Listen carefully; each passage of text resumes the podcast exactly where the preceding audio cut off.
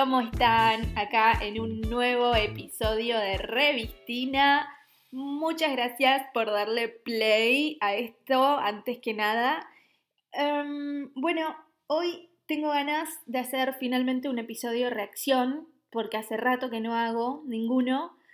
Y bueno, me crucé con un contenido que me resultó tan interesante que dije, qué ganas de que esto lo escuche alguien más, ¿no? Como, ¿vieron cuando... Como cuando ves algo que te, una frase que te gusta y la reposteas porque decís, ay, me hizo bien leerla, la voy a compartir. O un meme porque te hizo reír y decís, bueno, lo, lo comparto para que otra persona se ría también. Bueno, same pero con una cosa un poco más larga, que, que es una especie de, sí, de, vivo, de, sí, creo que de hecho es un vivo, pero bueno, yo no lo vi en vivo, me lo encontré después.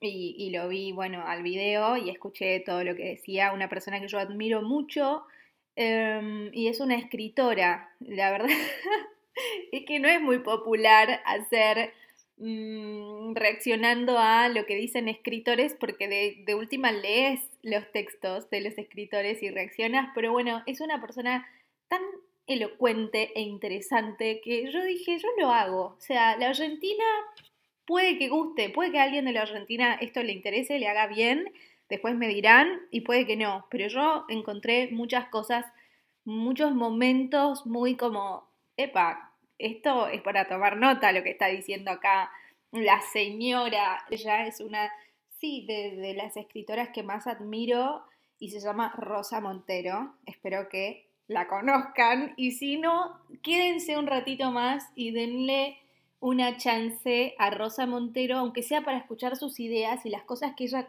cuenta con respecto a su último libro, el último libro que sacó, que se llama El peligro de estar cuerda. Bueno, hay otro detalle de color, es que mm, el día de que Revistina cumplió dos años, o sea, el podcast, porque el blog ya tiene tres, yo dije, me voy a autorregalar algo, cualquier excusa para gastar dinero y hacerse regalos a uno mismo, bueno, en fin, pero dije, me voy a autorregalar el libro de Rosa Montero, El peligro de estar cuerda, para, eh, por el cumpleaños de Revistina. Chicos, excusas excusas, pero no, de verdad fue como que, que hace rato me lo quería comprar. Eh, nada, me lo tengo que hacer mandar. obvio que podría comprar el ebook, pero no, no, no, me gusta leer así. Perdón, llámenme antigua, no me gusta. Eh, prefiero mil veces tener el, papel y, sentir las hojas y, ay, no, no sé, soy muy antigua en ese sentido. O sea, aposta. Además, tengo, bueno, no, no, no me gusta, fin, no me gusta me prefiero el libro mil veces y bueno, tenía que, encargarlo de España.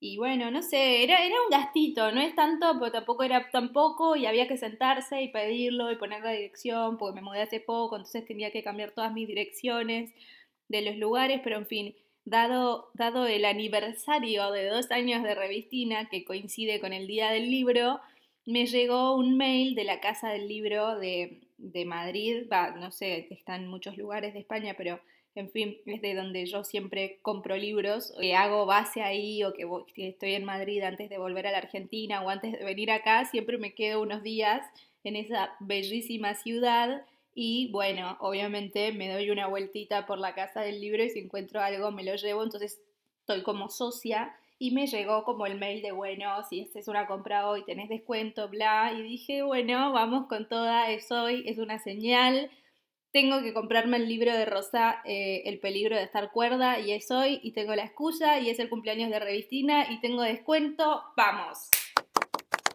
Ya el nombre del libro, El peligro de estar cuerda, y la tapa, que googleenla ya, o sea, es preciosa la tapa del libro, es como que hay unas bailarinas, bueno, búsquenlo, lindo, eh, ya es muy sugerente y ya decís, che, ¿qué dice? Y, sabiendo cómo escribe Rosa Montero, aún más, o sea, como que aún más ganas de decir, no, necesito leer esto. En fin, y cuestión que me la crucé eh, dando un vivo, o sea, me crucé con un vivo que ella dio, no sé si un día antes o qué, hace unos días nada más, justamente hablando de su proceso Em, nada, al escribir este libro, ¿no? Y bueno, y las cosas que dijo en, varios de los momentos de ese vivo, que ella lo, dirige y lo conduce maravillosamente, porque además de escribir fantástico, es, es una muy buena oradora, Rosa. Eh, nada, dije, quiero, voy a, voy a hacer episodios, vamos a reaccionar a esto. Es un poco raro, pero posta que tiene lindas ideas, Rosa Montero, y yo creo que hoy prefiero que la escuchen a ella. Así que la escuchamos. Dale, prometo no defraudar y em, bueno, cada tanto puedo poner pausa y comentar algo, pero no creo que haga, no, creo que sea tan necesario, ¿no? Algún que otro comentario como para decir, che, estoy escuchándolo con ustedes o esta parte me pareció tal cosa, pero bueno, vamos, vamos, que hable Rosa. Muchísimo, mucho, de verdad. Y Esther me plantea un montón de preguntas curiosas y voy a contestarlas alguna porque sí, a lo mejor son preguntas que os planteáis vosotros también, ¿no? Me dice, la primera es si me he sacudido o librado de algunos pesos al publicar este libro. Pues fijaos, lo he dicho varias veces y lo, a lo mejor lo habéis leído en toda la promo que estoy haciendo, ¿no? Pero tengo la sensación de que es el libro de mi vida, lo de los pesos, tengo la sensación de que es el libro de mi vida porque, por varias razones, ¿no? Eh, la primera, porque es que verdaderamente trata de algo que he estado, hablando de pesos, que he estado rumiando durante toda mi vida. Dos temas que he estado rumiando, entrelazados, que he estado rumiando toda mi vida. La primera línea del libro, como sabéis los que lo habéis comprado y tal, es, bueno, yo os lo conté creo cuando lo estaba haciendo, eh, siempre he sabido que había algo que funcionaba mal dentro de mi cabeza. ¿no? Y, y siempre lo supe y siempre estuve preguntándome qué, qué era, qué, qué, me pasaba, ¿no? Más aún cuando a partir de los 16 años empecé a tener crisis de pánico, ¿no? Entonces ya esa pregunta de qué me pasa, cómo me funciona la cabeza, qué me pasa, que, seguro que os, que os ha pasado a muchos de vosotros también, pues, pues de repente empezó a, ser, a, hacerse acuciante, casi una, una necesidad de, de, de, vida o muerte, ¿no? Saber qué me pasa para poder colocarlo para poder convivir con ello, ¿no? para poder aprender a vivir con ello. Así que es una, una pregunta en construcción, una reflexión en construcción que, que me ha perseguido toda mi vida, toda mi vida. ¿Qué funciona en las cabezas? ¿Qué funciona mal en las cabezas? ¿Qué funcionan mal? ¿Qué es lo que entendemos por enfermedad mental? ¿Qué es lo que entendemos por realidad?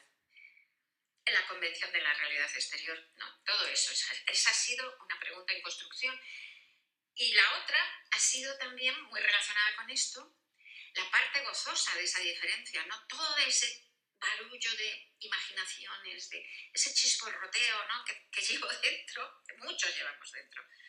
Termine o no en una obra, hay mucha gente que no es artista pero lleva ese mismo chisporroteo, ¿no? Es una de las tesis del libro. Bueno, entonces también de dónde salía, cómo se organizaba, ¿Por qué me dedicaba a algo tan absurdo como sentarme en una esquina de mi casa durante meses, durante años, dedicando el mejor, las mejores horas de mi vida, de mis días, a inventar mentiras? Es que es una actividad estrafalaria, ¿no?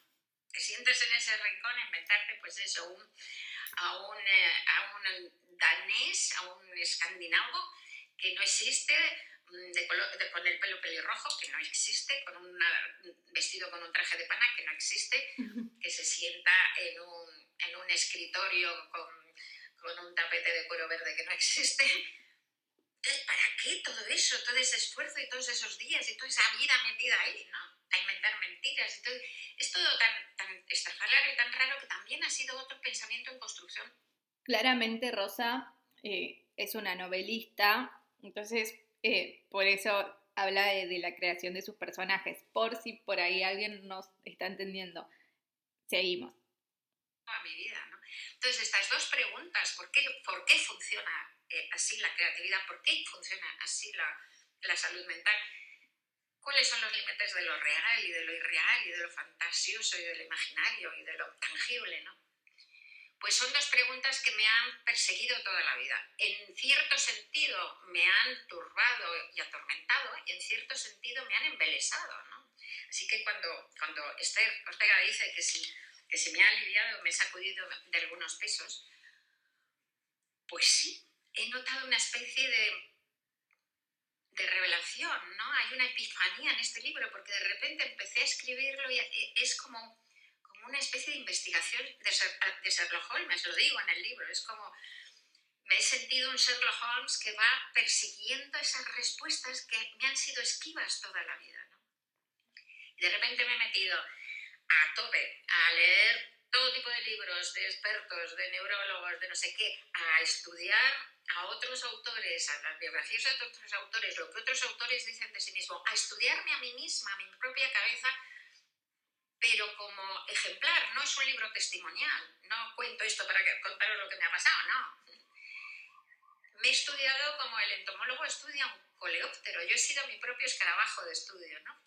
Y con todo eso, en esa investigación que os digo casi detectivesca, casi policíaca, de repente he llegado a respuestas.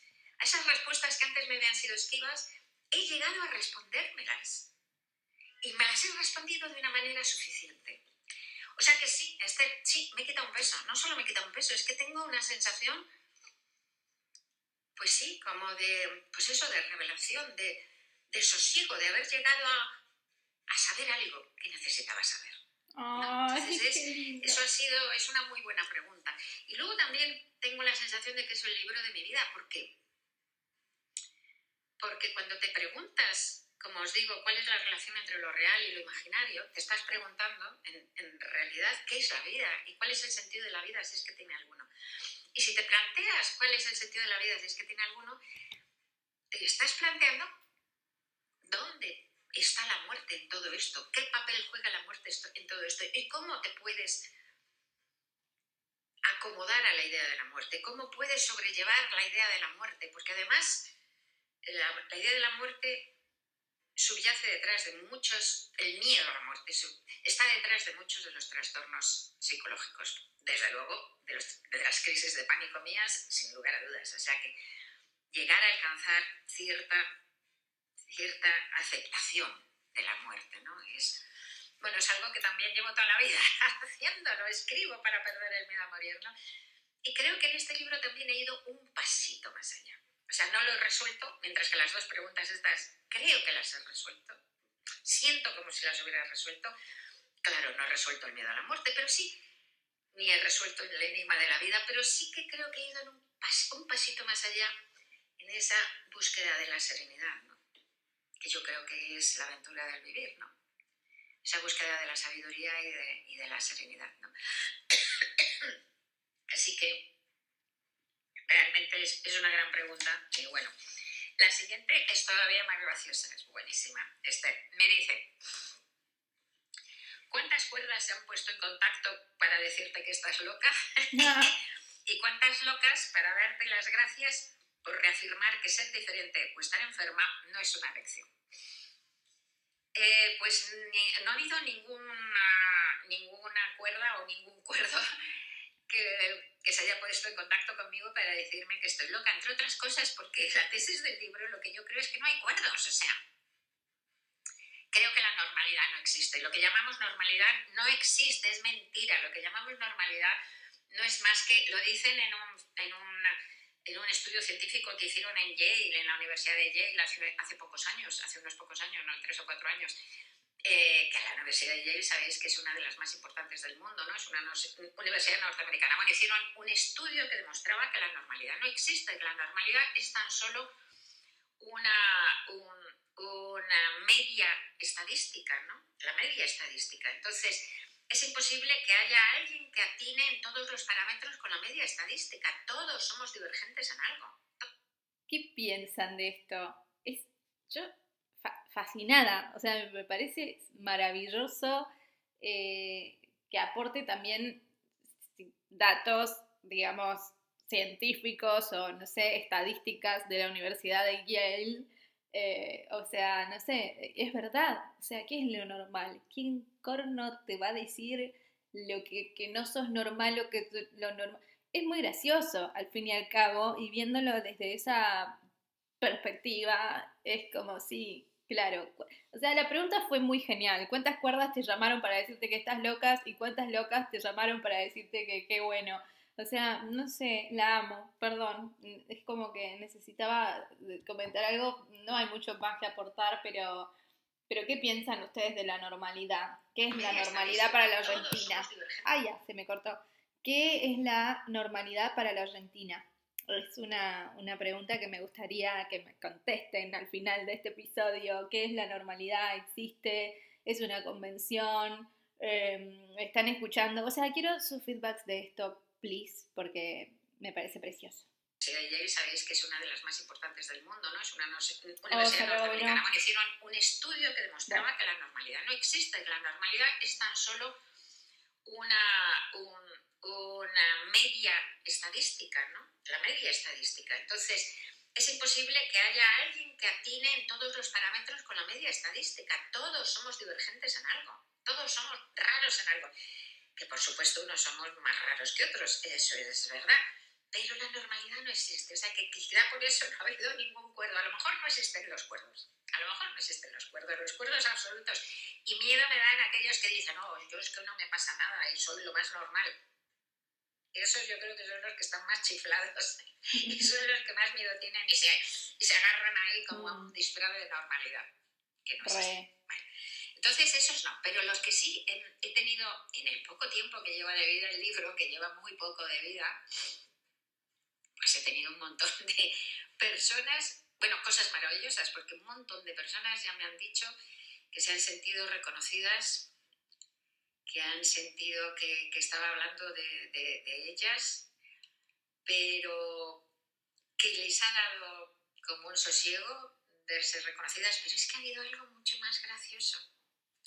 Y es que me han empezado a contar rarezas suyas que tenían guardadas. En concreto, por ejemplo, me ha pasado con una íntima amiga, que no voy a deciros el nombre porque es conocida, una íntima amiga mía, que la conozco desde hace un huevo de años y somos muy amigas. Y yo la admiro muchísimo, además, y es extraordinaria. Bueno, y de repente empezó a leer el libro me ha escrito una carta tan graciosa y tan conmovedora, en la cual me empieza a contar todos sus manías, sus TOCs, trastornos obsesivos compulsivos, que son alucinantes, y que no los voy a contar, pero que son divertidísimos, ¿no? Tiene que doblar la ropa de una determinada manera porque si no cree que, le va a pasar algo.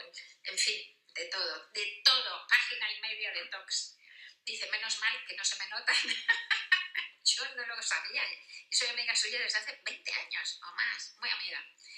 Y, y, después de decirme y escribirme todo eso, todo ese chorreo de tox y de manías, como os digo, que, que era extraordinario, pues al final me dice, creo que con tu libro lo que, es, lo, lo, que, lo que estás haciendo es darnos el permiso para decir aquello que hemos ocultado todo, toda la vida. Y a lo mejor, oh, si eso fuera verdad, qué ilusión, qué ilusión me hace, o sea, qué feliz me, me haría eso dar el permiso para, para contar lo que somos, no para, para ocultar partes nuestras que además no son ni malas ni nada, son solamente divergentes un poquito, que no pasa nada. Las rarezas abundan, las rarezas son tremendamente normales. Eh, yo siempre cuento una experiencia increíble. Hay una amiga de unos amigos, esto fue hace un montón de años, una amiga de unos amigos que a mí me parecía una mujer de una cordura, de una sensatez, y lo era, y lo es, porque luego la he seguido viendo, bueno, una tía súper sensata, serena, de estas que además ayuda a todo el mundo, fenomenal, una tía fenomenal. Bueno, y a mí me parecía la más cuerda y la más sensata del mundo. Entonces un día, no sé por qué, me contó, me dijo que, que se cortaba las, las uñas y que todo, las, tanto de las manos como de los pies, que guardaba todos los recortes de uñas, tanto de las manos como los pies, que los guardaba en cajitas de cerillas. Y luego añadió, desde siempre, desde toda su vida, tenía cajitas de cerillas con todos los recortes de las uñas de las manos de los pies. Son fósforos, ¿no? Sí. Que cuando se separó había mandado una de esas cajitas a su ex. Bueno, a mí me pareció ¡No! rarísimo, la verdad. Me pareció tan extraordinaria, tan extraordinaria que esa tía tan, tan sensata y tan, tan válida en todo, tuviera esa manía, esa cosa tan, tan rara que lo, lo, comenté, lo escribí en un artículo del, del país, de los míos. Eh, no denunciando, sino diciendo, es que hasta la gente súper sensata tiene estas rarezas, ¿no? Y lo más alucinante, agarrados amigos, es que recibí un montón de, un montón de cartas, no sé, cuatro, cinco o seis, no me acuerdo muy bien porque fue hace muchos años, de lectores que me decían que hacían lo mismo. No lo de mandarlo al ex, eso ya era peculiaridad de, de esta chica, pero que recogían los recortes de, de, sus uñas y los guardaban. Y luego he hablado con un, con un psicoanalista. Chicos, ¿alguien hace eso acá en la Argentina? Por favor, necesito saber cuál es su rareza, con qué, qué es la cosa extraña que hacen, please. Yo tengo, empiezo yo con mi confesión y es que tengo, eh, que necesito ruidito para dormir. Eh, sonido, eh, puede ser un ventilador, si no hay ventilador o hace mucho frío, me pongo en YouTube tres horas de sonido de lluvia, así como para dormir. Es como que necesito que me arrulle algo. Igualmente me pasa que si estoy muy cansada, ponele anoche, estaba muy cansada del trabajo, qué sé yo, y me quedé dormida sin. Pero como que si no estoy con tanto sueño o, o en un día que no esté tan cansada como era ayer, por ejemplo, prefiero o algo que me arrulle. O sea, esa es mi cosita rara. Cuéntenme, please, ustedes, cuál es su rareza, qué, qué es la, qué, algo raro que hagan, porque de eso estamos con un psicoanalista hablando hoy. sí, que eso de la sensación de pérdida, ¿no? De lo orgánico, que, que, es bastante común y que, eso que puede ser bastante común. Así que fijaos qué alucinante, o sea, todos somos muy raros, todos somos muy raros.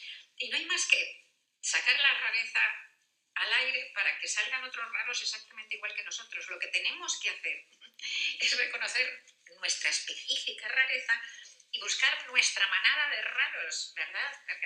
Para, con la que juntarnos y con la que ser felices, ¿no? Ay, chicos, ¿será la Argentina la manada de raros? Se me acaba de prender como la lamparita, qué ilusión. en una novela, no me acuerdo en cuál, eh, no sé si fue en la carne o, en la, no me acuerdo, pero bueno, decía que el amor es buscar en realidad compartir las rarezas, ¿no? El amor es encontrar a alguien con quien compartir las rarezas. No sé si lo dije en la carne o en la buena suerte. Yo creo que quizá en la buena suerte, no lo sé. El amor es, consiste en encontrar a alguien con quien compartir las rarezas. Bueno, chicos, lo cierro ahí porque sigue y creo que cambia de tema y me parece que esas eran como las dos, las dos preguntas, los dos disparadores que ella más, o sea, como que dijo cosas interesantes y, que nada, me terminaron de convencer eh, de, de, comprar el libro, o sea, siempre, o sea, no, creo, o sea, el primer libro de Rosa que leí, lo leí en la Facu, fue obligatorio, o sea, era un material bibliográfico de la facultad y me acuerdo que que lo disfruté tanto, o sea, fue como, che, qué lindo libro, o sea, me, encantó. Y, y, nada, y como que la descubrí como, como escritora en ese momento, me gustó y a partir de eso como que comencé a seguirla o comencé como a prestar atención a sus libros. Después como me acuerdo que leí la, la ridícula idea de no, volver, de no volverte a ver, que mm, también precioso libro, o sea, no sé si la conocen o no, si no la conocen, la súper recomiendo. Em, y bueno, nada, ahora está los peligros, el peligro de estar cuerda, eh, que, ya la tapa del libro me parece preciosa. Voy a tratar de ponerla eh, en alguna parte. Ahora seguro hago un posteo sobre este episodio de reacción y pongo la tapa del libro de Rosa em, para que, bueno, tengan idea de qué se trata este episodio reacción.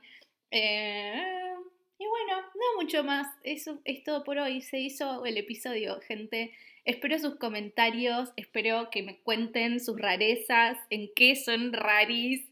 Em, y nada, no hay normales, ni, ni, o sea, es como una convención.